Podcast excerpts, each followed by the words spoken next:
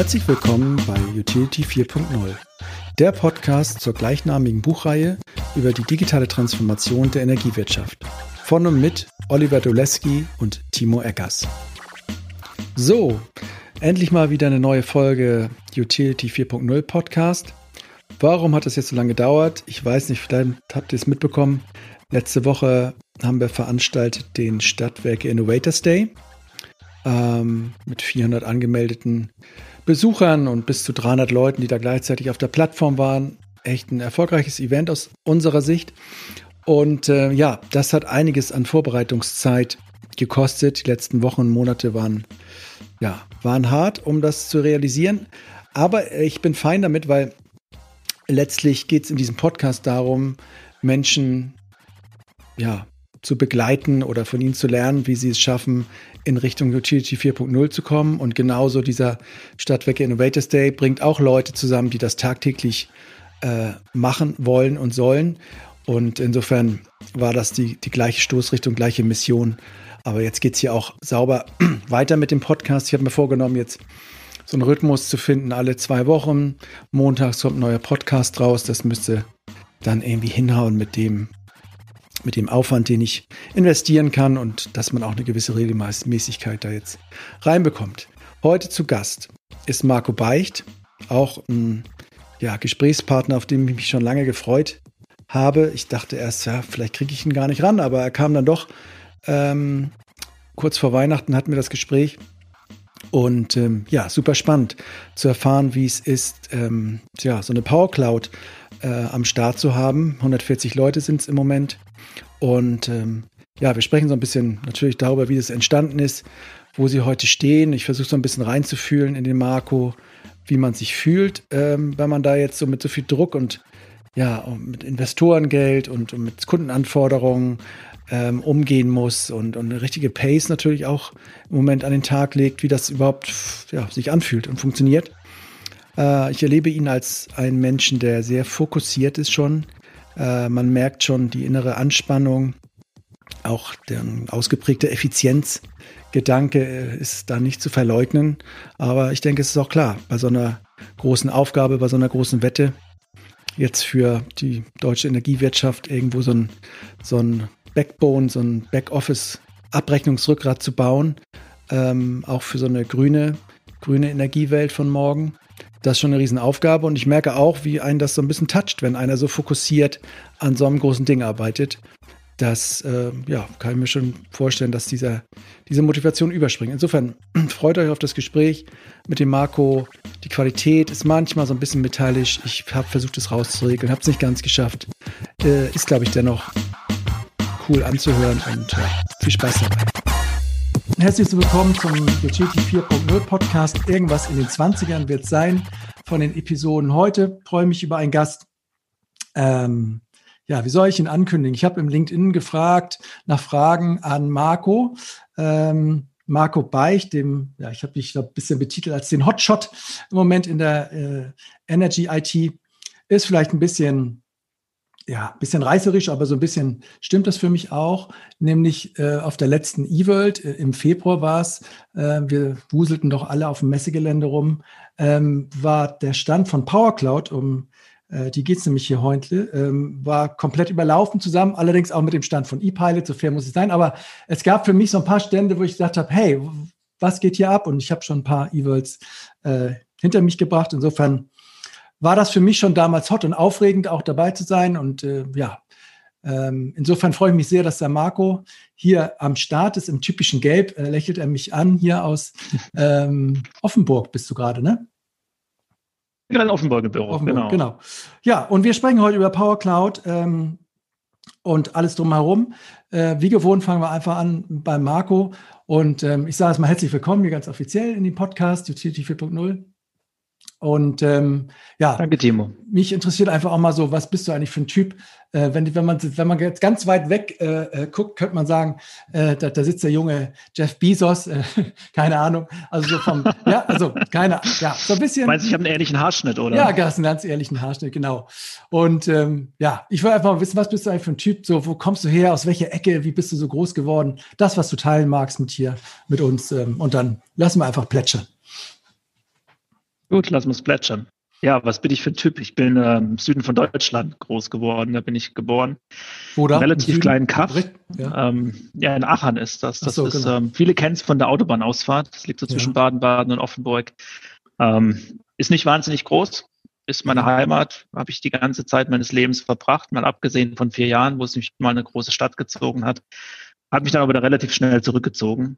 Fühle mich hier Wo ganz warst du denn heimisch und Wo, in welcher Stadt warst du denn? es, es waren mehrere Stationen. Also ich war ein bisschen nebendran in Karlsruhe, das ist nicht Ja. ganz so weit weg, das sind so 50, 60 Kilometer, war dann in UK, in Lincoln für eine Weile, war in Ja. Peking für eine Weile und ähm, ja, es wurde immer lauter und immer aufregender. Und dann war es irgendwann auch wieder schön, um ruhig zu sein. Und das hast du nur in so ein paar Jahren gemacht. Also einmal so richtig rausgepiekt in, in, in alle Kontinente Einmal quasi oder so. raus, ja. Ja. Und dann hast du Versucht dann hast du auch einen Haken und, dran gemacht. Ähm, Haken Versucht? dran gemacht und Ja. in der Heimat ist es ähm, schön. Bist du ein Heimattyp? Also auch Das schon ist so. Und ich, ich, Ja. ich bin, ich bin da schon so ein Heimattyp. Und ich glaube, das ist auch eine, so eine ganz gesunder Mix, den, den ich da habe. Ähm, ja. du bist einerseits die ganze Zeit mehr oder weniger in der Welt unterwegs, ja. Bist Mhm. ähm, in großen Städten, bei, bei großen Kunden. Ähm, nicht nur in Deutschland, sondern mittlerweile ja rund um den Globus. Und Mhm. äh, dann hast du aber wieder so die, die, diese Ruhe diese Beschaulichkeit, wo du zurückkommen kannst. Und das erdet dich ja auch ein bisschen. Ne? Also das Ja. bewahrt auch vom, vom Durchdrehen, Vom- was man ja. vielleicht als reines Stadtkind dann relativ schnell kriegen kann. Ja, oder auch in, in deiner Rolle jetzt. Ich frage mich eh gerade so ein bisschen, wir gehen da gleich im Detail drauf an, aber wie fühlt es sich jetzt eigentlich an, so einen Laden wie PowerCloud so, so als Klavier unter den Fingern zu haben? Und äh, ja, ihr baut da jetzt für mehr Leute und so. Und es, ich glaube, es läuft alles ziemlich gut so, äh, ohne das jetzt alles vorwegnehmen zu wollen. Aber was ist das für ein Gefühl im Moment, mit dem du da jetzt äh, deine Tage, wir haben eben drüber gesprochen, sind in der Regel um 22 Uhr zu, zu Ende, fangen morgens um 8 an. Wie erlebst du das alles? Ist es einfach nur so ein Rausch so? Oder wie, wie, wie kann man sich das vorstellen? Das ist wie eine gute Ehe. Es gibt mal hoch und mal tief, ja. Ja, Also es so. ist auch nicht so, dass hier alles wie geschnitten Brot läuft. Wir Ja. wachsen ja unheimlich schnell und Ja. ähm, kommt viel neues Personal dazu. Damit hast du andere Herausforderungen, wieder, die du jeden Tag bedienen darfst. Und ähm, du musst es ja im Griff behalten. Ansonsten macht sie direkt Auswirkungen auf Milliarden Euro Versorgerumsatz. ja. Ähm, sprich, das ist relativ ungünstig, wenn da was passiert. Also spürst auch so eine Verantwortung da, eine große irgendwie? Aber Da ist schon eine große Verantwortung da und jetzt Ja. äh, sind wir mittlerweile 140 Festangestellte hier, haben noch Mhm. ungefähr 300 Entwickler in einem, so einem App Store Ökosystem mit drin. Ja. Das ist schon ein bisschen was, wo du verantworten musst jeden Morgen. Ja. Wo Ja. du Ihr auch seid ja systemrelevant, musst, I- Im Grunde? Also so Second Level mindestens mal, oder?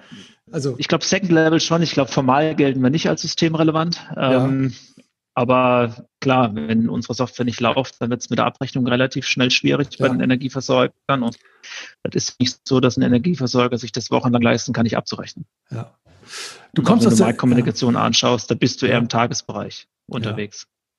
Okay. Aber ist es jetzt so, dass man so, dass du denkst, so, jetzt habe ich diese Firma, dass man immer so seine Hände mal reibt so und denkt, Alter, ich, das kann doch nicht wahr sein, was hier alles abgeht. Jetzt habt ihr das mit E.ON da, äh, glaube ich, klar gemacht. Auch so, ein, so Meilensteine, wo andere, keine Ahnung, wenn die so nacheinander fallen, äh, äh, so schnell, dass man auch manchmal denkt, was läuft hier gerade ab? Und dann wahrscheinlich wieder zurück nach Hause geht, erstmal auf die Wiese und erstmal durchatmet oder ähm, hast du da Strategien? Ja, also ich, ich, ich nehme das mittlerweile relativ gefasst. Ne? Ja. Also es gibt ja immer so eine Euphoriephase, da rennst Ja. du in einer, in einer Euphorie durch die Gegend, bist mehr oder weniger blind. Du musst es am Schluss trotzdem operationalisieren. Mhm. Das ist mehr Arbeit wie, wie Freude erstmal. Ähm, von dem her, auch da versuche ich relativ geerdet unterwegs zu sein an der Stelle und zu gucken, dass wir die richtigen Entscheidungen treffen. Ist ein Weg, ja, den, Okay. den musst du gehen. Ich glaube, wir hatten relativ viel Glück auf unserem Weg auch. Mein Erfolg hat auch immer was mit Glück zu tun. Wir Timing, sind in einem so. guten Moment auf den Markt gekommen, Mhm. wo auch wirklich ein Vakuum da war, Mhm. wo wir die Chance hatten, ein Produkt zu platzieren. Ich, im Nachhinein betrachte, ist ja auch nicht typisch, dass ein, ein großer Versorger sagt, Mensch, ich setze jetzt mal auf ein Startup. Ja, du Das ist sprichst auch eine das Thema mit, mit Situation an. für Ne? uns Das- gewesen. Ja. Also, Absolut, absolut. Ja. Mhm. Ist ja für uns ein, auch ein Game Changer gewesen am, am Ende des Tages. Was habt ihr Vor vorher ENBW gemacht? waren wir ja hauptsächlich. Ja. Nein, wir, wir können noch mal ein bisschen weiter zurückgehen. Ja, also, genau, wenn ja. du mal die Historie von mir anschaust, Ja. ich komme ursprünglich aus dem E-Commerce, Genau. den Teleshop AG davor gehabt. Ähm, da haben wir maßgeblich zwei Bereiche bedient. Das eine war ein Mobilfunk-Carrier. Mhm. Das war so das Hippe, was man gesehen hat. Wir haben in Österreich für T-Mobile zum Beispiel die Shops betrieben, in anderen Ländern auch. Wir haben ähm, ja, die österreichische Post bedient. Wir haben äh, Royal Canin, den Hundefutterhersteller bedient. Das war dann wieder Ja. so dieses Konsumergut. Ähm, dann haben wir Farmers gehabt. Ähm, da haben wir schon ein bisschen Konzernluft schnuppern dürfen. Das war wirklich ja. eine völlig andere Welt, die, ja. die man da in einer Firma vereinen musste. Aber so am Ende des Tages haben wir halt hippe E-Commerce-Prozesse gebaut. Ne? Okay. Und diese mhm. hippen E-Commerce-Prozesse, das ist das, wo dann so 2008 ähm, durch E-Commerce-Telcos der erste Schwung in die Energiewirtschaft ging. Da hat dann ein Energieversorger angefangen und gesagt, Mensch, ich möchte andere Produkte bauen, ich möchte andere Produkte draußen verkaufen, ich brauche da einen Shop. So ja. hat das mehr oder weniger angefangen, mal die Idee. Mhm. Da haben wir damals noch gesagt in der alten Firma, nee, es macht für uns keinen Sinn, also Stromprodukt zu verkaufen in, in einem Webshop. Ja. I don't care, mhm. war da die, die offizielle Aussage. Ja. Ähm, habe aber dann, als ich aus der Firma ausgestiegen bin, auch so drüber nachgedacht, ah, der Bereich ist gar nicht so unspannend. Da ist unheimlich viel Bewegung drin von der Liberalisierung ein bisschen später wie die Telekommunikation. Ah, die Probleme, mhm. da kennen wir doch das und das auch schon. Und habe dann angefangen 2010 ein Produkt zu bauen, das die Power Cloud ähm, entstanden ist. Ähm, ja, das war am Anfang war das Produktmanagement. Ne? Also wir haben geguckt, wie kriegt ein Energieversorger Tarife, Preise, Produkte intelligenter gebaut, wie es zu der Zeit der Fall war. Und wenn wir uns und, mal zurückerinnern, ja. Richtung 2010, das ja. war noch so das Gießkannenbonusmodell. Mhm. Weiß nicht, ob, die, ob das der richtige Begriff ist, aber da, ja. da war nicht viel Produktintelligenz da im Vergleich mhm. zu heute. Ne? Das ist eine ganz andere Welt. Und das war so der erste Startpunkt 2010. Und das Produkt war super, war unheimlich schlecht zu verkaufen, mhm. weil die Energieversorger haben gesagt, okay, ich verstehe den Vertriebsvorteil, ich verstehe auch die Marge, die ich damit mehr generieren kann, aber ich kann es nicht abwickeln. Ich krieg's okay. einfach nicht abgerechnet hinten in der, in, im Backoffice. Mhm. Und so ist dann, hat sich die Power Cloud entwickelt, zusammen mit ähm, einigen Discountern auf dem Markt. Haben wir gesagt, Mensch, lass uns das mal angehen, lass mal gucken, ob wir da vielleicht helfen können. Dann haben wir Abrechnung gebaut. Ähm, das ist jetzt so, also du stehst morgens nicht auf und sagst, ich will Abrechnung bauen, ne? Nee, wenn wir genau, mal ehrlich sind. Ja. Mhm. Du stehst ja morgens auf und sagst, ich will was Kreatives Neues bauen. Wir haben aber gesehen, mhm. okay, Abrechnung ist gar nicht so trivial im Energieversorgersegment. Ähm, ist nämlich nicht Menge mal bei, sondern es ist vor allem auch Umgehen mit den ganzen Fehlern, die in den Daten liegen, in den Prozessen liegen auf dem Markt und trotzdem ja. ein richtiges Ergebnis zu bringen. Dann hat Abrechnung funktioniert, zumindest auf Discounter-Ebene. Der nächste Schritt war, kamen die Kollegen um die Ecke, die Kunden haben gesagt, ah, Marktkommunikation ist auch noch so ein Ding, das uns brennt. Ja. Mhm. Und ja. ehrlicherweise, du stehst doch nicht morgens auf und willst Marktkommunikation. Nein, never. Also keine Nein, Ahnung, alle, die never. von außen einsteigen. ähm, und das hat, glaube ich, auch viele immer abgehalten. Die Großen, die mal angekündigt wurden, die von hinten das ganze Feld aufrollen, die eins und eins und die anderen, die immer genannt werden. Ich glaube, früher oder später haben die immer gedacht, what? Was kommt da jetzt noch? Und äh, sind dann wieder abgebogen. So kann ich es mir jedenfalls gut vorstellen. Aber ihr habt weitergemacht. Absolut wir haben, wir haben weitergemacht, ja. Und da, ja. da merkst du dann relativ schnell, dass das, was auch was in diesen Regulierungsdokumenten steht, das ist ja schon Hölle viel. Ne? Also das ist ja auch wirklich schwerer, schweres Material. Auf der anderen Seite weißt du, was du tun musst. Ne? Also ist auch eine gute Weißt, was du tun musst, würde man vermuten. Allerdings, ähm, das ist ja nur der eine Teil, den du bauen musst. Das, was ja. du wirklich bauen musst, ist, wie reagierst du auf die ganzen Fehler vom Markt? Und wir haben heute ja noch Marktkommunikationsnachrichten im Markt, die ja. die Marco 2020 nicht so ganz umgesetzt haben. Und das Ganze ja. ist über ein Jahr her. Genau. Und damit musst du arbeiten. Da geht auch viel, viel Aufwand rein, das zu automatisieren und das stabil zu halten. Es ist nicht der Standardprozess, der die Komplexität bringt, sondern die ganzen Ausnahmen, Fehler und Besonderheiten, denen du bei uns auf dem Markt ja, Tribut zollen musst. Ja. Okay, ich gehe nochmal zwei Schritte nochmal kurz zurück. Also du hast jetzt mal so beschrieben, Mach wie ihr das. eigentlich so durchgestochen habt, da sozusagen. Und äh, ich kann es mir gut vorstellen, man, man, man ist an der oberen Schicht, löst was, ihr kommt vom E-Commerce, ihr kommt vom Frontend, ihr kommt vom Kunden meinetwegen und äh, ja, euer Kunde sagt, ja, aber ich habe das Problem und jenes und, und ihr habt, wie gesagt, dann nicht, nicht Stopp gemacht, was euch heute wahrscheinlich äh, hilft. Aber nochmal das Thema E-Commerce oder auch Selbstständigkeit bei dir selbst. Bist du so ein Typ, der sofort gesagt hat, ich mache mich selbstständig, ich bin Gründer äh, oder warst du vorher auch angestellt in, in, in Companies irgendwie? Ich bin nach dem Abitur direkt in die Selbstständigkeit Ach, gegangen. Wahnsinn, ja, cool. Das, ähm, ich, ich war immer so ein bisschen so ein, so ein ja, Computer-Nerd, würde man heute sagen, ja. ja. So ein Fan von, von Technik. Ähm, ja. Wurde auch glücklicherweise auch sehr gefördert, ja. Ich hatte immer Zugriff auf neue Hardware, neue Software. Ich hatte ja. sehr, sehr früh Zugriff aufs Internet und das hat unheimlich viel geholfen an der Stelle. Ähm, obgleich mein Vater aus einem ganz anderen Bereich kommt, ne? der war Bauträger. Ja. Und eigentlich war das der vorgezeichnete Weg für mich, in, in die Richtung in zu gehen. Mhm. Ähm, war auch zwischenzeitlich mal nicht so gute Stimmung, als ich das abgelehnt habe. Ja. Hat sich aber sehr gut wieder ein, muss man sagen, an, okay. an der Stelle. Und äh, ist, ist glaube ich, im Nachhinein ist, ist da mein Vater auch ganz, äh, ganz glücklich drüber, dass ich nicht ins Bauträgergeschäft gegangen bin. Okay, aber du warst so ein, so ein Nerd, sagst ähm, mal, mit, und du dacht, ja, und du hattest dein Computer, du hattest dein Internet und ich meine, dann der nächste Klick ist halt, ähm, ich mache selbst was wahrscheinlich.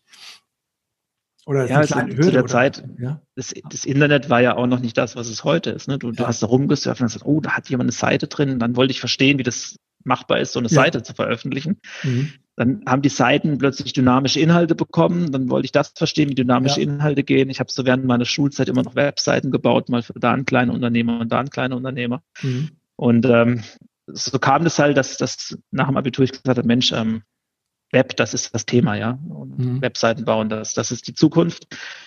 Und dann diese, diese Lücke Webshop gefunden, ne? Mhm. Und ähm, da ganz, ganz gut drin auch gewachsen. Das ist ja. so der Spirit, der bei uns in der Company liegt. Ne? Also mhm. wir, wir, denken ja nicht wie ein Backoffice-Abwickler, ja. wir denken halt wie eine E-Commerce-Company. Wir versuchen mhm. die Dinge immer um den Kunden rumzubauen. Okay, und ähm, okay, Marco, dann, also ich glaube, du hattest ein gutes Umfeld und hast ja, hast dieses Talent, dieses Interesse gehabt, wurde es gefördert, bist da rein. Ähm, E-Commerce, okay, das lag dann nah. Die Branchen waren dann am Anfang so ein bisschen fuzzy aus, so ein bisschen das, was wahrscheinlich gerade so ein bisschen ging oder, oder du hast gesagt, war sehr verschieden. Ja, man darf nicht vergessen, ne, zu der ja. Zeit, das, da, da, war ja die Dotcom-Blase Ja, genau, davor. da wollten, da wollten, ach so, Das war ja, nicht stimmt. so einfach, ja. Okay. Mhm. bin ja auch schon ein bisschen älter, ähm, von dem her ja, ein paar Jahre auf dem Buckel, ja. Okay. Und ähm, was, also was treibt dich jetzt nochmal so an? Also du, das hört sich so ein bisschen so an, es gibt mir das nächste Problem, was ich lösen kann. Und die Energiewirtschaft hatte für dich ein paar, paar gute Nüsse zum Knacken. War das eigentlich, ist das so ein Antrieb bei dir? Einfach Probleme lösen, wie so, wie so Entwickler so drauf sind? Ja, also ich, ich bin kein klassischer Entwickler, muss man dazu sagen. Ja, ich, ich kann Quellcode lesen, programmieren ja. kann ich nicht wirklich. Ja. Ähm, es, es ist schon zu Probleme knacken. Ich sehe das aber ja. eher aus der betriebswirtschaftlichen Sicht. Ähm, ich, was ich überhaupt nicht mag, ist Ineffizienzen. Da habe ich so ein echtes Thema mit. Das ist auch was, was wir hier in der Firma leben. Ja. Und da nervst du die Leute wahrscheinlich auch Ineffizienzen. Mega. Ja. Ja, Transparenz und Ineffizienz sind schon zwei wichtige Themen. Ne? Ansonsten ja. funktioniert das nicht auch mit dem schnellen Wachstum. Und mhm. das, was wir in den alten Systemen gesehen haben, ist einfach eine unheimliche Ineffizienz, mhm. die jetzt nicht systemintern getrieben ist, sondern durch dieses ewige Dazubauen, da was bauen, hier was tun und mhm. die, die sind kaum zu moderieren, die Monolithen. Ne? Das ja. haben wir auf dem Markt alle gesehen. Und wie, ähm, und macht dich das auch ein bisschen an, dass Energie jetzt auch vielleicht so ein bisschen eine relevante Geschichte ist, so Thema Klima, Thema so Nachhaltigkeit, oder ist das eher so ein, so ein Nebeneffekt oder ist es vielleicht, was dich gar nicht so interessiert?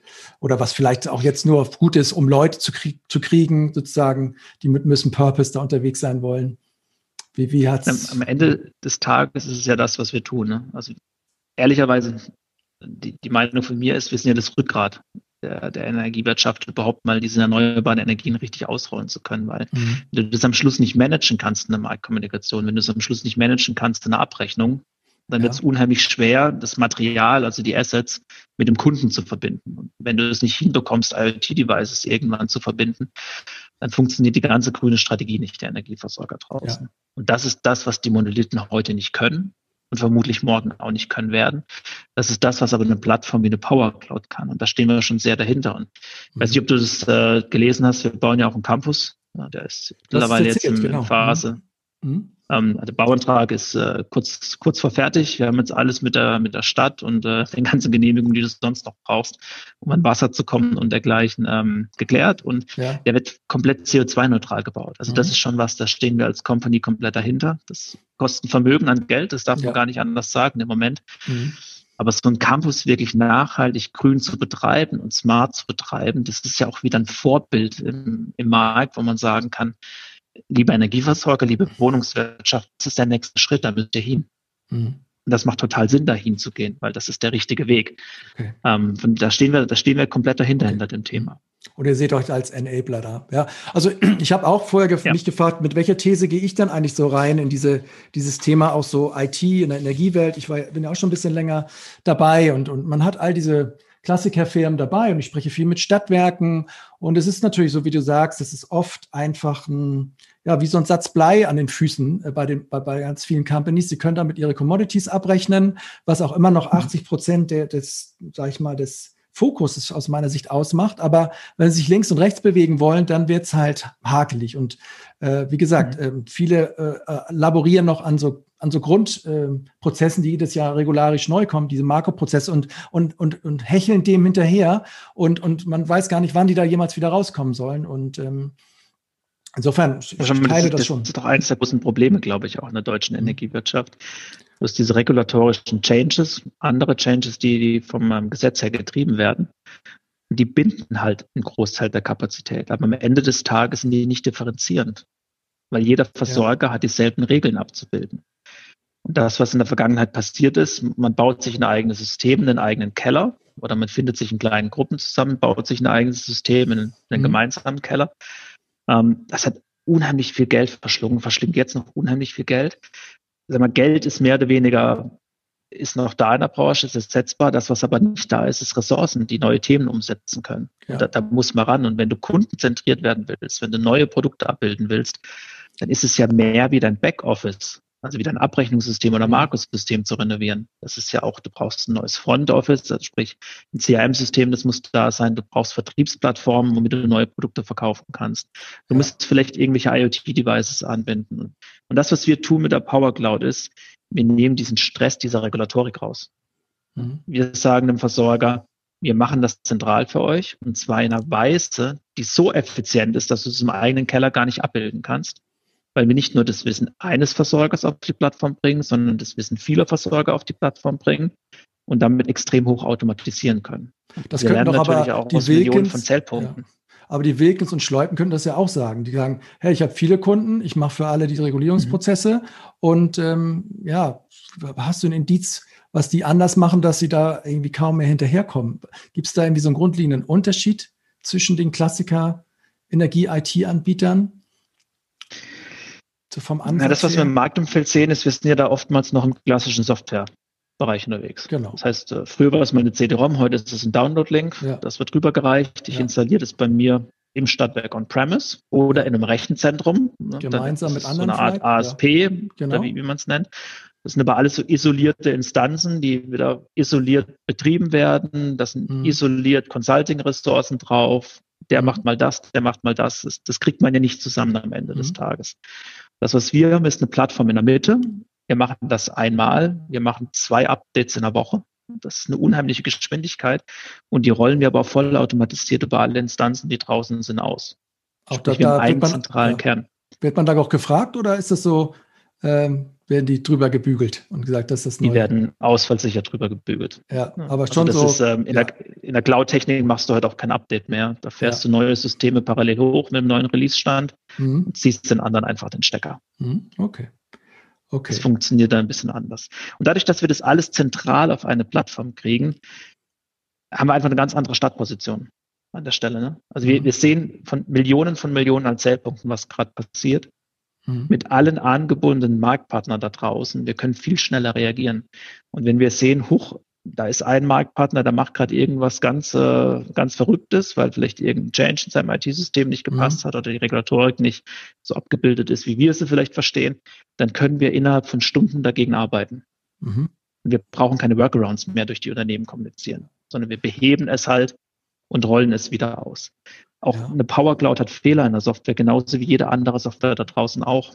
Aber was wir unterschiedlich machen, ist, wir versuchen die sehr schnell dann wieder zu beheben und wir können sie zweimal in der Woche beheben, während andere wieder mit Workarounds arbeiten müssen. Diese Workarounds sind dann für Wochen und dergleichen dann im Betrieb bei den Versorgern. Und das ist gar nicht so trivial, ja, weil du musst dann einmal kommunizieren, dass der Workaround jetzt so gemacht werden muss und irgendwann mussten wieder zurückholen. Das Zurückholen ja. ist auch wieder unheimlich kompliziert.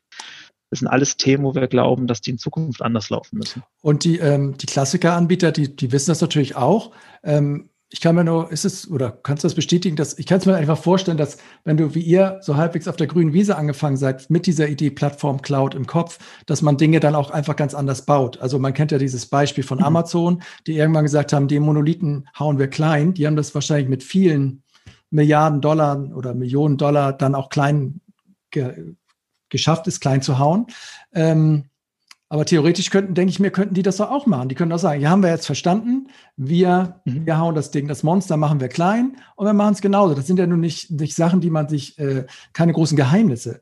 Was, was glaubst du, mhm. was noch da, dahinter steckt? Ähm, äh, warum sie es nicht, nicht auch in diese Richtung gehen? Ist es so die, dieses alte Dilemma zwischen Kerngeschäft noch Geld verdienen und nicht mit genug All-in-Mentalität in das Neue reingehen? Oder gibt es da andere Motive noch dahinter? Oder persönlich glaube, du musst, wenn du, wenn du diesen Schritt aus On-Premise zu Cloud machen willst, also zur Plattform machen willst, dann wird das nicht durch Kleinhacken passieren, mhm.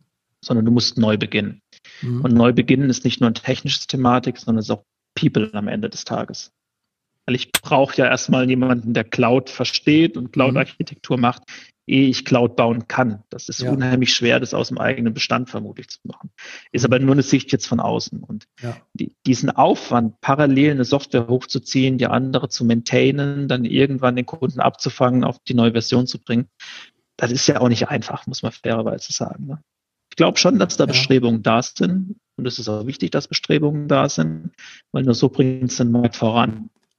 Mhm. Aber es ist durchaus eine, eine Aufgabe, die man halt erstmal ja, am Ende des Tages liefern muss. Okay. Gut, aber ihr habt ja auch so ein paar andere, äh, die mit euch sozusagen ähm, auf diese neue Welt setzen. Auch hier im Podcast war zum Beispiel der, der, Michel ähm, Nikolai von ePilot. Die machen ja sowas ähnliches wie ihr ganz vorne am, am Frontend, indem sie versuchen, diese Bestellstrecken ja. zu digitalisieren, auch in diesem Partner, in diesem Plattformmodell. Ähm, es gibt in, äh, von Inner City, finde ich auch bemerkenswert, so eine, so eine, so eine Mädelstruppe, sage ich mal, nicht despektierlich gemeint, mit, mit Lyngtech, die äh, auch äh, sozusagen in dasselbe Horn stoßen. Also ich habe, ja, vielleicht kannst du es auch bestätigen oder teilen, aber ich habe den Eindruck, da passiert schon was. Da kommt jetzt schon massiv was. Ähm, was auch äh, in die Breite, jetzt nicht nur für die, für die großen mhm. vier, das ist ja immer so ein bisschen anders, aber auch jetzt für auf Stadtwerke-Level. Siehst du das auch mhm. so? Ich, ich glaube, da ist, da ist auf jeden Fall Bewegung auf dem Markt. Ja. Wir haben auch die ersten kleinen Stadtwerke, die wir jetzt bedienen. Ja. Ähm, von dem her, das ist auch gut, dass sich da auch jetzt eine Lösung auftut, dass sich noch andere Lösungen auftun. Ja. Ähm, die großen vier sind natürlich erstmal schneller oder die großen fünf, sechs, wie man es auch zählen möchte, mhm. ähm, weil sie eben, glaube ich, auch mehr Digitalkompetenz im eigenen Haus haben. Das kann man jetzt nicht von einem kleinen Stadtwerk mit 20.000, 20 ja. 30.000 Zählpunkte erwarten. Das, das wäre, mhm. glaube ich, falsch. Da muss man mehr mit ja, Lösungen kommen, die schon quasi out of the box komplett rübergereicht werden, ein bisschen Konfiguration dazu und äh, dann müssen die betriebsfähig sein. Das ist ein anderer Ansatz, wenn du mit den ganz Großen auf dem Markt arbeitest. Weil da hast du individuellere Umgebungen in jedem Haus, wo du dann ein, zwei, drei, vier, fünf Puzzlesteine bist von einem ganzen Großen. Ja, du, wo, wo, du das sagst, fällt mir ein, es gibt so einen Satz irgendwo auf eurer Seite jetzt auch so, dass ihr so vom Startup über Konzern bis zum noch so einen dritten Punkt bis zum Stadtwerk oder Versorger. Ihr adressiert sozusagen alle, ne? Also da habe ich mich so im mhm. ersten Augenblick gefragt, ja, alle sagen immer, wenn, ich weiß, ihr seid ja ein junges Unternehmen, wo bleibt da der Fokus? So, äh, wie könnt ihr das wirklich schaffen, so eine E und EMBW irgendwie auf den Weg zu helfen, aber auch irgendwie die Stadtwerke brühlen mit ihren, wie gesagt, äh, keine Ahnung, 30, 40.000 Zielpunkten oder wie, wie, wie schafft ihr diese Spreizung oder äh, spielt das gar nicht mehr so eine Rolle dann bei euren Ansatz. Ja, das, das ist genau der Punkt. Also was wir machen, ist, wir standardisieren ja das Backoffice. Also wir standardisieren den Teil, der nicht differenzierend zwischen den Versorgern ist. Mhm. Bei uns ist es unheimlich wichtig. Wir haben ein sogenanntes CPO-Office. Das ist unser Chief Product Owner ja. und seine Truppe drin, dass die eine rote Linie waren. Und die rote Linie muss gewahrt werden. Wir machen nur das, was nicht differenzierend ist bei uns in der Lösung. Sobald etwas differenzierend wird, wie zum Beispiel ein Webportal zum Kunde hin, sagen wir, das ist kein Power Cloud Business an der Stelle okay. mehr. Mhm. Wenn wir es schaffen, diese rote Linie zu halten, dann sind wir auch universell einsetzbar. Weil ein Stadtwerk, das mhm. hat weniger Automatisierungsanforderungen, bin mhm. ich dabei, ähm, weil viele Dinge vielleicht nur ein, zwei Mal im Jahr vorkommen. Mhm. Aber wenn wir es für einen großen tun, weil bei dem kommt es mehrere tausend Mal vor, ist es doch auch schön, wenn das Stadtwerk diese ein, zwei Fälle nicht mehr bearbeiten muss. Mhm. Also insofern sind wir da schon wieder relativ gleich unterwegs. Okay. Ähm, ein Stadtwerk wird vermutlich den Produktbaukasten nicht immer so ausschöpfen, wie es ein großer tun mhm. kann, einfach weil er mehr Abteilungen hat, die mehr verschiedene Produkte auf den Markt bringen. Aber wenn Stadt sich entscheidet, morgen, ich will jetzt keine Ahnung, Elektromobilität anfangen, ja, ja, dann muss es ja genauso eine Lösung bei uns finden im App Store, wie ein großer eine Lösung bei uns finden kann. Ich glaube, wenn wir es schaffen, diese rote Linie aufrecht zu erhalten, dann sind wir auch universell einsetzbar an der Stelle. Und mhm. dann hast du am Ende des Tages auch immer noch die Möglichkeit zu sagen, wenn du irgendwas spezifisch an der Power Cloud möchtest, baust du eine App nur für dich. In der App mhm. kannst du was Spezifisches umsetzen. Oder Aber das baust in deiner. Welt etwas mhm. für dich und verbindest das. Mhm. Also dieses Plattformmodell mit den Partnern, die auf eure, sage ich mal, Backend-Lösung draufgehen, das ist dann aber schon differenzierend. Das ist die rote Linie, also du meinst die andere rote Linie, also das Power Cloud macht sozusagen alles das, was nicht differenzierend ist, aber eine E-Mobilitätslösung ist ja differenziert, ob ich sie von Charge Cloud nehme oder von jemandem anderen. Das ist ja dann schon der Unterschied, oder? Habe ich dich da falsch Absolut, genau. Ja. Und eine Charge Cloud setzt dann bei uns wieder auf eine Billing Engine auf, die setzen bei uns auf ein mhm. IoT Gateway auf, die setzen bei uns auf CRM-Funktionen auf und prägen auf unseren Basismodulen dann wieder besondere Dinge aus. Ne? Mhm. Zum Beispiel, wenn du Elektromobilität anschaust, die rechnen halt eine Prämie zum Beispiel ab dafür, dass du einen Ladevorgang beginnst. Die rechnen ab, wie stark ist der Ladevorgang. Also lädst du jetzt mit 22 kW oder 100 kW dergleichen. Mhm. Ähm, ist aber auch Parkgebühren mit dabei. Wenn du am Flughafen lädst, zahlst du für Parkgebühren vielleicht noch parallel auf der Plattform. Das sind Dinge, ja. die können wir als Power Cloud eigentlich gar nicht in unserem Bildungssystem, weil wir sie nie ausgeprägt haben. Mhm. Aber wir bieten Non-Commodity an, wir bieten Commodity an also wir können die Energie abrechnen, die durchgeht. Wir können mhm. Services, Dienstleistungen, Produkte abrechnen, die durchgehen. Und dann kommt der Partner mit so einer Third-Party-App. Wir nennen das Ganze Power-App bei uns lustigerweise. Ja. ja. Und ähm, mit dieser App bringt er zusätzliche Funktionen auf die Power Cloud rein. Und die kannst ja. du da an oder ausschalten. Und der eine Versorger schaltet es an, der andere Versorger sagt, E-Mobility ist heute noch nichts für mich, da möchte mhm. ich nicht rein respektive kaufe ich mir woanders, weil ein anderes Modell passt besser. Und dafür gibt es dann wieder offene Schnittstellen und Events bei uns, dass du das einfach miteinander verbinden kannst. Ja. Und Cloud zu Cloud geht heute mittlerweile ganz gut. Ja gut, das merkt man selber, wenn man privat äh, Cloud-Anwendungen oder ähm, Software-as-a-Service-Anbindung per API verbindet, das sind dann immer nur ein paar Klicks. Das ist immer kaum vorstellbar, dass sowas auch im Business-B2B-Umfeld geht mit großen Abrechnungssystemen. Aber die Frage ist eigentlich, warum nicht? Warum kann man nicht auch mit zwei Klicks sowas anbinden? Was müssen denn diese, ich gucke immer aus dieser Stadtwerkewelt, was müssen die denn noch für Leute haben, die das bedienen können? Weil heute ist halt oft, oft wird gesagt, ich habe gar nicht den Menschen, der beurteilen kann, ob der Anbieter, den ich jetzt habe, mir das Richtige sagt oder, oder mir die richtige Entwicklungs- äh, Roadmap dort äh, mitgibt. Ich habe überhaupt keinen keinen Maßstab und ich kann mir manchmal auch mhm. vorstellen, dass sie auch, wenn sie auf euch gucken, auch keinen Maßstab haben, weil ja, jetzt ist wieder Cloud, jetzt ist wieder, mh, hm, ja, da sind da diese diese jungen Typen, die alle in Gelb und die powern so und das ist ja gar nicht die Stadtwerkewelt. Ich glaube, viele haben einfach auch Schwierigkeit, sich dann auf ja auf das Neue so einzulassen, weil sie auch kein Gefühl haben für das äh, äh, für das Neue und, und, und haben auch keine Leute, die, mit denen sie das in Ruhe auf ihrer Seite diskutieren können. Was sagst du denen? Hab Vertrauen. Ja, es ist, es ist am Ende des Tages auch ein, ein Vertrauensthema und es ist ein Change-Thema am Ende des Tages. Ne? Also mhm. du brauchst Menschen, die sich gerne auf etwas Neues einlassen möchten. Wenn du nur Menschen am Tisch hast, die sagen, so wie es ist, ist es perfekt, dann gibt es ja auch keinen Grund, um etwas zu ändern. Ja. Wenn du aber welche am Tisch hast, die sagen, okay, ich muss neue Produkte verkaufen, weil ich habe eine große Churn im Moment in meinem mhm. Netzgebiet. Das, das tut mir unheimlich weh. Also Netzgebiet im Sinne von Grundversorgungsgebiet, da muss ich was tun oder ich will was tun, weil ich anders wahrgenommen werden möchte auf dem Markt. Dann, dann fängt das Denken an, ja. Und dann musst du halt dieses Denken transportieren. Meistens kommt es ja irgendwo aus dem Vertrieb aus der Geschäftsführung hin zur IT, hin zum Operations, also die Leute, die es nachher bedienen. Mhm. Das ist schon, das ist schon Arbeit, die das Stadtwerk dann in sich drinnen auch hat, ja. Da können wir dann, wenn man um diesen Samen zu pflanzen, können wir nur begrenzt am Ende des Tages helfen. Wenn aber das ja, mal gefasst ja. ist, mhm. dieser Beschluss, ich will da was Neues, Innovatives machen, dann können wir helfen und können sagen, in welche Richtung könnte man denn gehen und was wäre denn jetzt so ein, ein einfaches Paket, um direkt mal loszulegen und, und schnell mhm. zu sein.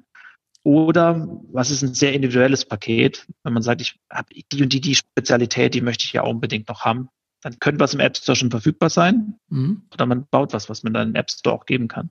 Was sehe denn, wie sehe denn so ein, so ein Probierpaket aus? Wenn ich jetzt so ein Stadtwerk bin, ich bin jetzt nicht groß unter Druck, habe alles so halbwegs im Griff, aber ich weiß schon, da was, dass da was kommt. Wie kann ich Vertrauen entwickeln in solche cloud-basierten Lösungen, wie ihr es habt? Gibt es auch irgendwie so etwas zum Anfassen oder einen kleinen Piloten, einen kleinen Prototypen, den man mit euch umsetzen kann? Du, du, musst ja immer ein bisschen auch deine Bestands-IT anschauen. Ne? Was mhm. immer unheimlich schnell geht, ist sowas, wenn du sagst, E-Mobility ist ein neues Thema, das ja. möchte ich angehen, da hast du keine Verbindung zu einer BDEW-Nummer. Ja. Zum Beispiel, wenn wir im Strombereich unterwegs sind. Das ist super trivial, sowas einzuführen. Da brauchen wir dann eine Schnittstelle zu deinem Hauptbuch. Die kriegt mhm. man relativ schnell mittlerweile hin. Ähm, ich glaube, das, das ist der einfache Weg. Ja. Wenn du das ein bisschen weiter ausbauen willst und sagst, ich will auch Strom vertreiben, ja. dann kommst du in eine, in eine, Herausforderung rein. Die eine heißt, ähm, du brauchst einen sogenannten Makro-Splitter. Mhm. Also du musst irgendwo die Makro-Nachrichten abfangen, die zu uns müssen. Ja. Hingegen den Makro-Nachrichten, die ins Altsystem müssen. Ach so, okay. Wenn mhm. du in mhm. derselben BDB-Nummer arbeitest. Mhm. Oder du brauchst eine zweite Entity, also ein zweites Unternehmen, das mhm. eine andere Marke ist und du bildest diese neuen Produkte halt in der neuen Marke ab. Ja. Mhm. Wir haben das eine und das andere bei uns im Kundenportfolio. Ähm, wenn du jetzt eine, eine, Stadtenergie anschaust, die zur DEW gehören, ja. das ist eine ja, eigene Entity. Mhm. Mhm. Da kannst du ja mit Greenfield super schnell beginnen. Ne? Und das sind Projekte, die kannst du in Lichtgeschwindigkeit durchziehen. Wir haben Versorger schon vier bis fünf Wochen online gebracht. Mhm. Ähm, ich glaube, das, das kannst du auf keiner anderen Softwarebasis aus, auf der Power Cloud im Moment. Ähm, dann hast du aber eine eigene Firma, ja? ja. Wenn du jetzt hingehst und sagst, du willst es in Bestand reinbringen, dann wird das in vier, fünf Wochen nicht klappen, weil du diesen Makrosplitter halt zwischendrin brauchst. Mhm. Und dann musst du halt auch deine Bestandssysteme angehen. Mhm. Okay. Das ist, ist die Wahl, die man nachher gehen möchte. Piloten mhm. zu bauen geht schnell. Mhm. Das kriegt man mittlerweile hin. Wir müssen uns halt fokussieren. Und da muss man irgendwann eine mutige Entscheidung treffen und zu sagen, okay, ich habe einen Piloten verstanden, das hat gut funktioniert, die Zusammenarbeit funktioniert auch, wir verstehen das, der Partner, der es implementiert hat, das sind ja zwingenderweise wir ja. ähm, an der Seite, der hat da auch einen guten Job gemacht. Ähm, ich vertraue dem Team und jetzt Vollgas vorwärts rein in die Migration. Wer, wer hilft eigentlich? Ihr habt ja auch Partner jetzt äh, drumherum entwickelt äh, oder äh, ähm, euch zugelegt oder ein Partnermodell aufgelegt, äh, die den Stadtwerkenversorgern helfen, das äh, zu managen. Äh, wie, also wie funktioniert das? Ist es klassisch so wie früher bei SAP? Ich bin äh, äh, SAP-Partner, ich äh, baue dir das System hier ein, ähm, helft dir noch ein bisschen beim Change auch dabei. Gibt es da, wie ist euer Partnermodell? Wie, wie macht ihr das? Ich, ich, ich glaube, das ist am Ende des Tages ganz ähnlich. Ähm, mhm. Ich glaube, das kann man auch nicht großartig anders machen, vermutlich. Ähm, wir, mhm. wir, brauchen ja Leute auch, die, die, die die Kunden an die Hand nehmen, die das Ganze integrieren. Integrationen sind alles ähm, individuelle Projekte am Schluss. Also wie binde ich mein Hauptbuch an? Wie binde ich vielleicht das und das System an? Das, können wir als Power Cloud auch gar nicht machen. Das wollen wir als Hersteller von der Software da auch nicht, mhm. nicht anbieten. Aber wir unterstützen dabei. Und ich glaube, das ist ein bisschen anders. Ähm, wir gucken immer, dass von unseren Sorten noch mit drauf sind und noch schauen, dass es smooth läuft, wie ich das immer sage. Also, dass wir schnell ins Ziel kommen, dass wir innerhalb vom Budget ins Ziel bekommen, dass der Kunde auch über Neuerungen, die wir machen, immer permanent informiert ist. Und ähm, dann funktioniert das schon ganz gut, ja. Gut, ich gucke mal meine Fragenliste hier äh, so durch. Äh, Geschäftsmodell, ja, wie verdient ihr dann eigentlich Geld oder was umgekehrt kostet das? Seid ihr jetzt, ähm, ist das Neue? Ich meine, Cloud ähm, hat ja immer so den, wenn man das so privat vergleicht, früher habe ich mir Photoshop dann gekauft für ein paar tausend. Da klingt dann Cloud erstmal günstig jeden Monat, aber hochgerechnet ist es dann doch schon auch ein Block, der über das hinausgeht, was ich früher äh, ausgegeben habe. Wie verändert sich das? Äh, oder was, ja, was kannst du zum ganzen Thema, wie verdient ihr Geld, was kostet äh, das quasi auch mal für so ein Stadtwerk da einzusteigen? Also jetzt, rein um, um Lizenz, Betrieb, Updates und dergleichen geht, es ist bei uns Standard Cloud Pricing, also Software as a Service nennt man das auch. Mhm. Ähm, du bezahlst bei uns für jeden Vertrag, der in der Power Cloud gemanagt wird, eine Gebühr. Die ja. Gebühr ist jährlich. Ähm, mhm kommt auch an, wie viele Verträge du drin hast. Ähm, das wird mhm. je günstiger, je, je, mehr Verträge du natürlich drin hast. Da ist dann aber auch alles drin. Ne? Also das ist nicht nur, du kriegst ein Stück Software oben, sondern das sind die, die Gebühren für die Infrastruktur drunter schon drin. Das heißt, die AWS-Gebühren gehen alle auf uns, da bezahlst du nichts für. Da ist die Maintenance drin, der Betrieb drin, das Service und Support drin, da sind alle Updates drin. Du kaufst bei uns nicht einmal quasi die Lizenz, du musst dann immer wieder Updates kaufen, sondern du kriegst eben zweimal die Woche die Updates automatisch. Mhm. Und die bringen wir immer mit. Wir wollen da auch nicht, dass unterschiedliche Versionen draußen sind, mhm. weil das erhöht ja nur die Komplexität am Ende des Tages für alle. Und dann ist es in, in Summe schon sehr, sehr viel preiswert. Also wenn man heuer mal anschaut, was allein Formatwechsel kosten, die fallen ja raus. Ne? Also das ist nichts mehr, was du bezahlst. Und da mhm. kriegst du schon eine wirtschaftliche Komponente dran. Jetzt musst mhm. du aber auch noch mal rein von den IT-Kosten weggehen. Das, was wir tun, ist, wir arbeiten ja unheimlich stark an Automatisierung. Das heißt, diese ganzen wiederkehrenden Themen, die da sind, die einfach nicht wertschöpfend sind, da versuchen wir auch zu unterstützen, dass die weniger werden, ja. Und das mhm. Kundenanrufe, die kommen, vielleicht ein Umzugsprozess, ein in alten Systemen ein relativ aufwendiger Prozess, wenn du ein Vertrags-, also Produkt mitnehmen willst von einer Lokation zu einer anderen Lokation. Äh, bist du ruhig mal 10, 20 Minuten beschäftigt in einem Service Center, bis du den Kunden abgewickelt hast. Mhm. Das machen wir mit so einem drei Schritte Checkout E-Commerce-like. Mhm. Und der Rest läuft unten drunter ja, ja. und unter der Motorhaube. Und dann brauchst du statt 20 Minuten drei bis fünf Minuten. Das ist natürlich ein unheimlicher Impact, ja. Und wenn ja. du dann externe Service Center hast, sparst du natürlich da auch unheimlich viel Geld an der Stelle. Mhm. Okay. Du hast eben AWS äh, erwähnt. Ihr lauft komplett auf AWS oder ist ja auch immer so ein Thema in der Stadtwerkewelt oder ich hatte es als Frage jetzt auch nochmal mhm. formuliert, wenn jetzt dieses Privacy Shield ist ja immer irgendwie ein Thema, wenn dieses ganze mhm. Datenthema da ins Wanken gerät und, und politisch äh, geht das ja auch immer von links nach rechts. Man weiß nie, wie sich das, wie sich das entwickelt. Wie ist da der aktuelle Stand? Kann man das guten Gewissens noch machen heute? Mhm ehrlicherweise ist, ist das der Weg, den die meisten gehen aktuell. Ne? Ja. Also es ist nicht mehr so wie zu den Anfängen von Power Cloud, dass ähm, wenn man Public Cloud gesagt hat, ähm, ja. gleich die, die Alarmglocken angegangen sind. Ich glaube, da, da hat Microsoft auch uns allen einen Bärendienst gemacht mit Office 365. Ja. Das hat, glaube ich, mittlerweile jeder. Das ist Cloud. Ja. Und ähm, damit kam Cloud in die Stadtwerkewelt, auch in die, generell die Energieversorgerwelt. Nicht nur in Deutschland, sondern überall extrem ja. gut rein. Und, und wenn du heuer Ausschreibungen siehst, respektive Anfragen hast, dann steht schon sehr, sehr oft drin, ich will es auf der Cloud haben. Mhm. Das macht doch absolut Sinn, weil schau mal sowas wie ein Stück Prozessor oder ein Stück Arbeitsspeicher, das, das ist ja nicht differenzierend, mhm. ja. Und ähm, nee, nee, wenn, wenn ich heute unterwegs bin mit einer Power Cloud, dann kommt es mir drauf an, dass dieses, ich nenne es jetzt mal Serversystem, es sind ja heute keine ja. Server mehr, aber dass das Infrastrukturthema unten drunter einfach läuft und funktioniert.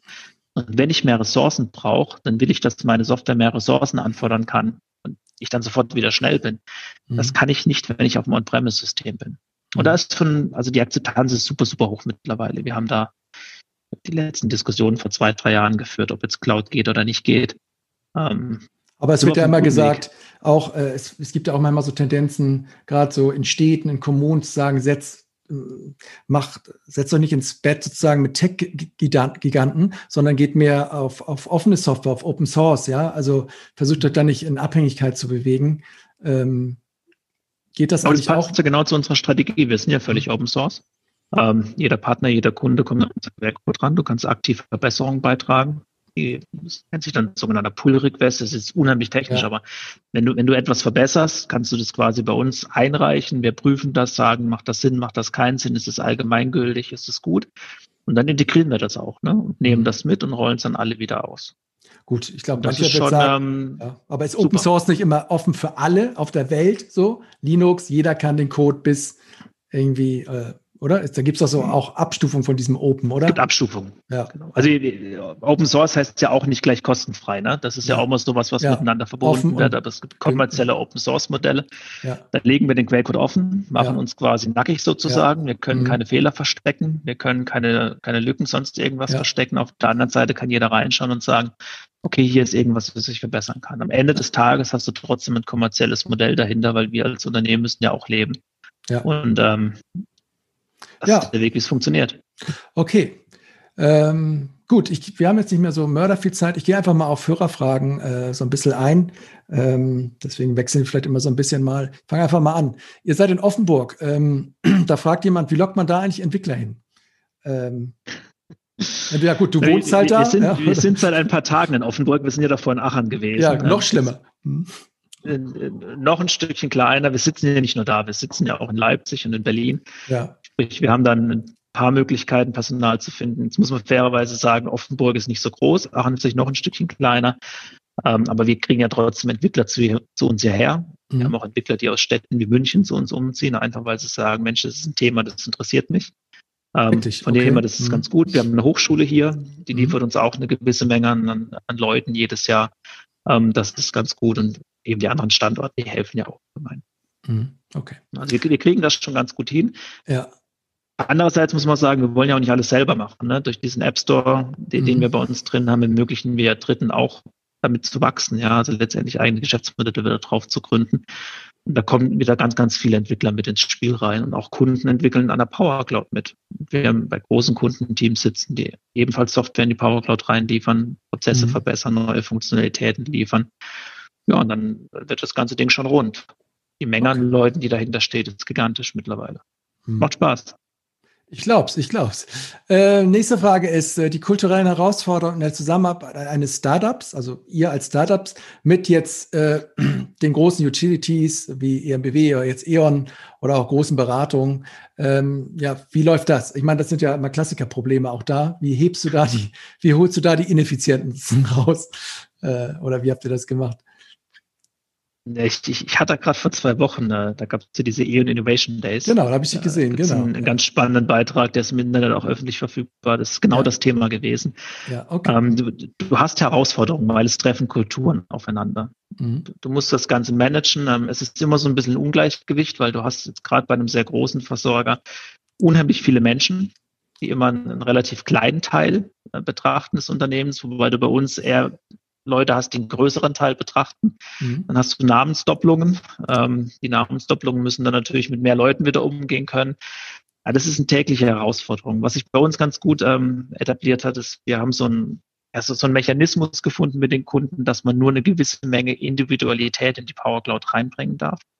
Damit sichern wir unser Produkt ab und das ist ein ganz, ganz kleiner einstelliger Prozentsatz, meistens unter einem Prozent sogar. Ja. Ähm, damit kriegen wir ein Governance-Board, wo wir auch sagen können, nee, das sehen wir jetzt nicht so, wir glauben, das macht man anders, inklusive sogenannten Vetorechten, wo wir PowerCloud-seitig auch sagen können, hier ist jetzt Schluss, da ist fertig, da können wir auch nicht mehr diskutieren, da brauchen wir jetzt eine, zwei Ebenen drüber mhm. und müssen Entscheidungen herbeiführen. Ach, da habt ihr so richtige Gremien? Themen, da habt ihr so Gremien auch entwickelt. Ja, quasi ja wir, wir haben auch formale User Group, also das ist, ja. das ist gar nicht anders möglich. Mhm. Ähm, ich glaube aber auch dieses Vetorecht ist ganz, ganz entscheidend gewesen bei uns immer, dass wir die Chance auch wirklich haben, langwierige Diskussionen kürzer abzubinden, ja. Dann wirklich auch zu einer Entscheidung zu kommen.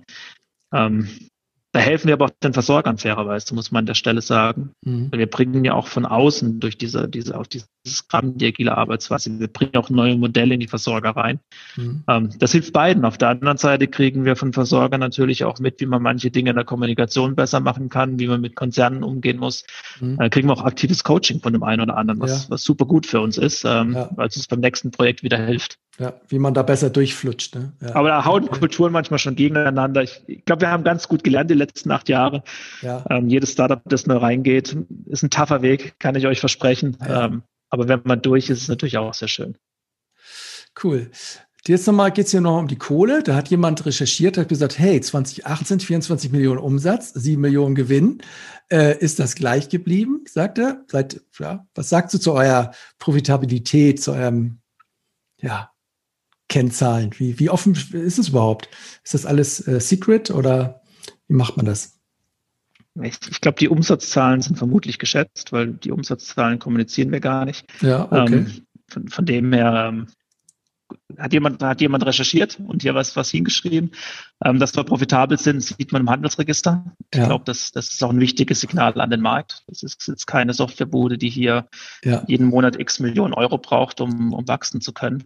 Mhm. Äh, wir, wir sind nicht mehr in dem Verhältnis. Wir investieren momentan sehr, sehr stark auch ins Wachstum von der Power Cloud. Ähm, das heißt, es hat sich ein bisschen ähm, ja, verschoben, das, das Ganze. Wo fließt am meisten ähm, Geld glauben, rein? Dann so in Leute oder in, in äh ja, also die, die Manpower haben wir natürlich hier gewaltig erhöht. Ne? Das, mhm. das ist ein ganz großes Thema. Und äh, ja, wenn wir es jetzt Forschung und Entwicklung klassischerweise nennen, ne? wir bauen immer weitere Module auf, die bringen natürlich noch keine Umsätze an der Stelle. Ja. Ähm, wir bauen in unserem Service Desk immer weiter. Das sind auch Ressourcen, die, die dann eher in Kundenzufriedenheit einzahlen, wie das sie Geld bringen. Mhm. Das, das ist viel, was, was sich bewegt. Ähm, letztendlich, man hat es mal vielleicht auf dem Markt ähm, mitbekommen, wir haben eine kleine Finanzierungsrunde gedreht mhm. äh, letztes Jahr im Januar. Das ist eine bewusste Entscheidung, einfach schneller wachsen zu können. Mhm. Diese General Atlantic-Leute. Mhm. Ja. Genau, du musst überproportional investieren. Das, das ja. ist einfach eine ganz normale Thematik. Okay, ähm, genau. jetzt fragt jemand noch zum Thema, bleibt ihr bei Utility Focus oder geht ihr auch in andere Branchen? Vielleicht kannst du das. Nee, also wir, wir sind in der Infrastruktur zu Hause. Ne? Also ja. Infrastruktur ähm, Asset-getriebene Unternehmen, die, die ticken anders, wie jetzt ein Versandhändler vielleicht, der mhm. auf Amazon einen Großteil seines Geschäfts macht. Ich glaube, mit denen können wir uns nicht so identifizieren. Alles, was Infrastruktur ist, glaube ich, da haben wir einen ganz guten Riecher, da haben wir ein ganz gutes Verständnis und Utilities ist dann natürlich ein unheimlich großer Teil davon. Mhm. Okay, ähm, dann fragt jemand oder jemand D, ähm, welche Skills sind bei Power Cloud gefragt von den Leuten hier? Und vielleicht kann ich es nochmal ein bisschen größer machen. Wie, wie ist es bei euch zu arbeiten? Was ist das für eine Kultur? Du hast eben gesagt, agil, Scrum-Teams, gehe ich davon aus, aber gibt es eine besondere Power Cloud DNA, die ihr schon so entwickelt habt, wie es bei euch ist zu arbeiten? Und ja, also ich, ich glaube, dass das Team ist, ist unheimlich gut zusammengeschweißt. Ne? Das, das ja. ist uns auch wichtig, wenn man dann auf dem Gang fragt, ähm, was, was gefällt dir hier besonders, ist, glaube ich, Team immer das, was, was ganz, ganz schnell kommt. Ähm, du bist in so einem Markt, der, da ist ja auch Druck im Kessel. Ne? Also wir bewegen ja unheimlich viel. Das heißt, wir fahren aber auch eine unheimlich hohe Pace, eine unheimlich hohe Geschwindigkeit an der Stelle. Und da ist, glaube ich, auch wichtig, dass wir jeden da, da abholen. Ne? Das ist bei Startups immer schwierig. Ähm, Startups sind meistens nicht so unheimlich gut in Kommunikation, weil du sehr im Operativen gefangen bist, in einem schnellen in den schnellen Zyklen. Da arbeiten wir aber jeden Tag dran, versuchen das hinzukriegen, Skills. Nein, du, du musst eine gewisse Flexibilität, glaube ich, haben, wenn du bei einer Power Cloud arbeitest. Ne? Du musst eine, eine Passion mitbringen. Ähm, du musst Dinge auch zu Ende bringen wollen. Ich glaube, das ist unheimlich wichtig. Und ähm, ja, man, man muss auch mal sagen, mutige Entscheidungen treffen.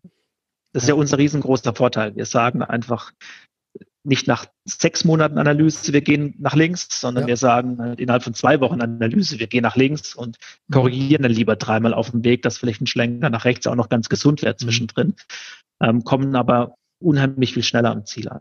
Also ihr lebt aber auch dieses agile, diese agile Idee von selbstorganisierten, organisierenden Teams, also dass viele Entscheidungen dezentral geführt, getroffen werden und ähm, jetzt, ja, ich stelle mir vor, wenig Hierarchie, also oder, oder, oder sehr, sehr überschaubar an der Stelle. Ja. Natürlich prägt die sich aus nach dem Wachstum, das wir gerade ja. haben. Mhm. Ähm, ich, ich glaube, wichtig ist aber auch so das Thema Fehlerkultur. Ne? Also ja. es gibt hier intern, äh, wird niemand gesteinigt, wenn er einen Fehler macht. Ja, wird auch gefeiert ein bisschen. versuchen, den Fehler zu, ja. Naja, also da bin ich jetzt persönlich kein Freund. Also man muss, wenn man Fehler macht, schon sagen, das war jetzt nicht ganz so ideal. Das ist auch eine eigene Erkenntnis, die muss man haben. Da gibt's ja diese, diese, ich glaube, Fuck-Off-Partys nennen die sich, oder? Genau, also, es gibt Firmen, die so, ja mittlerweile so, das Scheitern ja. gefeiert. Genau. Oder manche ah, Firmen ah, zahlen auch 5000 Euro, ne, so für das beste Scheitern, so, so richtig belohnt noch mit hartem Geld. Ja? Also das, das, das bin ich jetzt vom Typ nicht, ja. Okay, also ich, ja. ein Fehler ist ein Fehler, ein Fehler muss man eingestehen, man muss dran arbeiten, dass man Fehler nicht zweimal macht, das ist wichtig. Mhm. Fehler, die wir tun, haben einen extremen Impact, das heißt, man muss auch dran arbeiten, Fehler zu verhindern und ja. Fehler zu erkennen, bevor sie rausgehen. Trotzdem sind Fehler nicht vermeidbar am Ende des Tages. Aber du kannst jetzt auch jemanden nicht an die Wand stellen und äh, standrechtlich erschießen, nur weil er einen Fehler macht und ausschimpfen, das bringt auch nichts. Das Team muss weiterlernen und muss muss es nächstes Mal selbstständig besser machen wollen. Das ist der richtige Weg.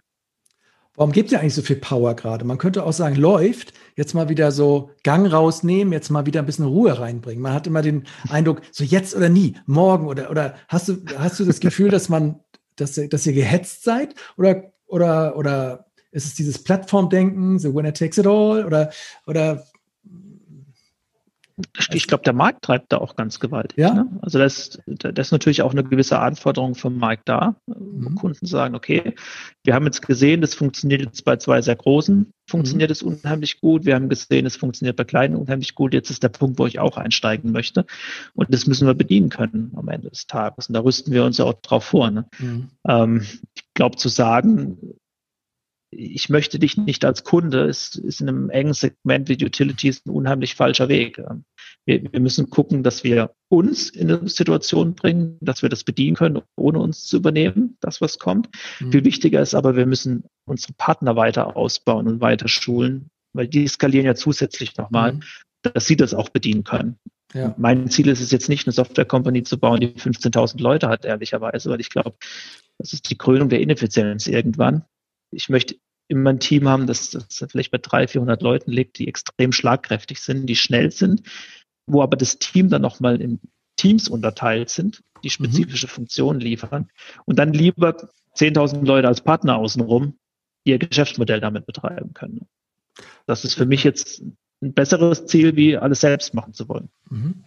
Was ist da eher so das Du sprichst ja damit so ein bisschen von deiner Vision. Was würdest du denn gerne noch miterleben? Ich weiß nicht, wie viele Jahre du da noch reinpowern willst, sozusagen in die Power Cloud, aber was würdest du gerne noch abhaken, bevor du sagst, jetzt äh, lasse ich andere ans Ruder oder jetzt kümmere ich mich nur noch um meine Lieben? Was ist so, gibt es irgendwas, was ich antreibt, naja. wo du sagst, das möchte ich noch sehen und vorher gehe ich hier nicht weg? Also ich, ich äh, bin jetzt nicht derjenige, der ruhiger schalten möchte, der ruhiger schalten kann. Äh, die, die dich kennen, werden es, glaube ich, alle unterschreiben. Ja. Ähm, da ist noch unheimlich viel Musik in, in der Branche drin. Ähm, Im deutschen Markt, der, der ist für uns elementar, der ist wichtig, da haben wir gestartet. Aber wir haben dieses Thema nicht nur im deutschen Markt, wir haben das auch im europäischen Ausland. Wir haben das weiter wie das europäische Ausland. Wir haben überall die Renewables, die nach vorne gehen, die mhm. treiben neue Produkte, die treiben neue Prozesse. Es wird immer schwieriger, auch für Versorger in anderen Ländern ähm, da, da unterwegs zu sein. Wir haben auch die ersten Deals schon in anderen Ländern geschlossen. Wo seid ihr äh, denn unterwegs aktuell? Also darf ich nochmal fragen, wir, wo, wo, was du ja, denn wir, wir, haben jetzt äh, die, wir haben eine eigene Niederlassung in den USA, mhm. San Francisco, wo wir gerade aufbauen. Das ist jetzt mit Covid nicht ganz so trivial. Ja. Ähm, wir sind auf dem australischen Markt unterwegs. Wir sind äh, im Süden von Europa unterwegs. Ähm, Land, das kann ich dir in zwei, drei Wochen ähm, ja. erzählen. Ähm, aber als der großen Länder, das ist natürlich auch super, super spannend. Und ähm, ja, wir haben da dieselben Herausforderungen. Die sind teilweise noch auf einer anderen Stage.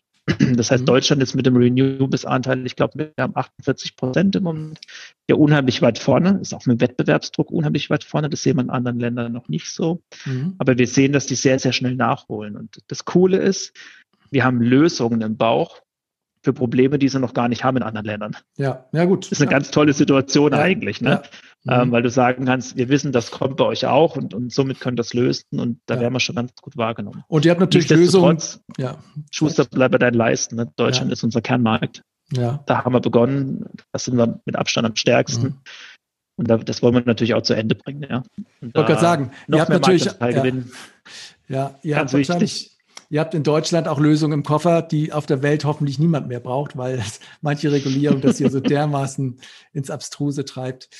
Cool. Kannst du noch irgendwie den Hörern was mitgeben? Ja. Wo, wo guckst du noch so hin? Äh, Vordenker im Do deutschen Energiemarkt. Welche, wer, wer, inspiriert dich, wenn du mal down bist, wenn du nicht mehr weißt, äh, ja, wie du das alles schaffen sollst? Gibt so Bücher, Leute, Unternehmen, wo du hinguckst, die dich so antreiben oder wieder hochholen? Ich, ich, ich muss mich äh, jetzt mal ein bisschen outen. Also Bücher lesen ist mit dem Arbeitspensum nicht ganz so trivial. Ich kriege dann mhm. meistens Zusammenfassungen von Blinkist oder Kollegen ja. machen mir eine Zusammenfassung. Oder Zusammenfassung äh, von Blinkist. Über, ja. genau. Nein, also schon von einem Buch eine Zusammenfassung. Also ich, äh, mir, mir, hilft es unheimlich viel, mit, mit relevanten Personen zu sprechen in der Branche. Ja. Was, was, was mir extrem viel hilft, ist, wenn ich mit, mit einem Leiter in, in, in einem großen Stadtwerk, mit dem Vorstand ja. ein Abendessen oder ein Mittagessen haben kann oder jetzt im Moment mhm. sind es ja Zoom-Sessions, um einfach mal zu verstehen, wo ist denn das persönliche Problem gerade oder wo mhm. sind die Herausforderungen, was will man in den nächsten sechs, zwölf, 20, 24 Monate lösen. Und das sind so die, die Inputs, die sind für mich unheimlich wichtig und zu sagen, okay, da ist noch was, da müssen wir drauf achten, ja. Mhm. Ähm, Motivationslücken an sich, glücklicherweise, das, das habe ich wenig bis gar nicht. Das, das kriege ich ganz gut hin. Ähm, aber reicht, äh, aber wie ja. bleibst du fit? Wie bleibst Power nach fit? vorne ist gut. Ja, aber wie bleibst du fit? Immer nur abends über die Wiese gehen? Irgendwann sagt doch dein Körper auch mal, ja, Jung, äh, mach mal eine Pause. Wie, wie schaffst du das? Ist das, äh, Gut, du musst halt zwischendurch wieder noch ein bisschen Sport zum Beispiel machen, ne? Also ja, ich gehe ja relativ viel essen. Ja. Das ist schon immer mal vorgekommen, dass ich zwei Abendessen an einem Tag habe. Ähm, ja. Das passiert ja auch, weil es einfach eine gesellige Runde dann ist, wenn man, quasi mit dem einen und mit dem anderen isst mal zwei kleinere Portionen. Das funktioniert dann auch hin und wieder. Ja. Ähm, Im Sommer fahre ich unheimlich gern Fahrrad. Das ist, äh, mhm. ist so mein Thema. Ich bin, äh, ich bin glücklicherweise hier, hier am Rhein, mhm. ab zehn Minuten zum Wasser. Dann ist Wakeboarden auch was, was ganz viel Spaß macht. Mhm. Ähm, Im Winter stehe ich gerne auf dem Snowboard. Äh, bin früher viel Skateboard gefahren. Jetzt tue ich meinen Knochen zuliebe jetzt nicht mehr so viel. Ähm, das ja. Verletzungsrisiko steigt dann doch mit zunehmendem Alter, zumindest bei mir, ja. was, der, was den Sport angeht. Aber alles, was ein Brett hat oder was, was, was, was Räder hat wie ein Fahrrad, das, das funktioniert ja. ganz gut für mich. Ich kann mir diese mich aber nicht zu Ballsportarten, ja. Über Fußball kann ich nur reden. Okay. Ich kann mir dieses Power Cloud Gelb auch gut auf irgendeinem äh, bei der Tour de France irgendwie vorstellen. Das finde ich ja auch bemerkenswert, dass du dieses T-Shirt durchziehst. Das hat ja auch irgendjemand diesen Tipp gegeben. Äh, mach das mit dem T-Shirt. Gelb ist das Liedertrikot, ne? Ja, ja. okay, okay, okay, okay. okay. Gut. Ähm, Aber es macht es einfach. Du musst ja, dich morgens ja. nicht damit auseinandersetzen, was ja. du heute anziehst. Die alte Steve Jobs-Regel. Hoodie, ja. es äh, gibt dasselbe T-Shirt. Das gibt es auch ganz viele Male, glücklicherweise. Ja. Und äh, dann macht es das Leben noch wieder ein bisschen einfacher. Du bist schon der Effizienztyp, ich merke das schon. Ne? Also da wird, äh, da muss, ja. Leistest du irgendwo auch eine kleine Verschwendung, irgendeine kleine Verrücktheit, wo du sagst, ja, ist mega ineffizient. Irgendeine, äh, ja, eine Schwäche. Ich, ich glaube, jeder, jeder hat seine Verrücktheiten. Ähm, ja. Ich versuche mir wenig Verrücktheiten an der Stelle zu leisten. Ja. Um es einfach in die Firma reinzubringen, ja. Ja. Klingt auch wieder so vernünftig. Aber gut, manche Menschen sind so. ähm, Marco, ich danke dir für dieses Gespräch. Wir haben jetzt nicht. Ich danke dir. Äh, ja, wir haben jetzt auch viel über dich und den Hintergrund gesprochen, aber das interessiert mich halt auch sehr, wenn ich merke beim Durchhören, ich habe vergessen zu erzählen, zu fragen, was PowerCloud eigentlich macht. Ich hau das dann noch in die Intro. Ich danke dir erstmal für dein, deine Zeit hier. Der geht noch weiter der Abend. Ich habe jetzt Schluss. Äh, und ja, ich, ich hoffe einfach, dass wir im halben Jahr oder im Jahr nochmal schnacken und ähm, ja, freue mich dann über das, was du berichten kannst. Ich freue mich auf jeden Fall sehr, Gerne. dass ihr da seid im Markt und ja, wünsche dir noch einen schönen Danke Abend. Super, Timo. Danke dir. Ja. Tschüss. Das war Utility 4.0, der Podcast über die digitale Transformation der Energiewirtschaft. So, wenn ihr jetzt sagt, das war doch ein ganz nettes Gespräch, gute Stimmung, gute Atmosphäre, mehr davon, dann äh, freuen wir uns, wenn ihr uns Unternehmen oder auch Menschen empfehlen könntet, die aus eurer Sicht eine Geschichte zu erzählen haben über ihre Transformation Richtung Utility 4.0. Also keine Scheu, einfach Kontakt drüber oder auch gleich eine Intro gemacht. Wir freuen uns. Danke.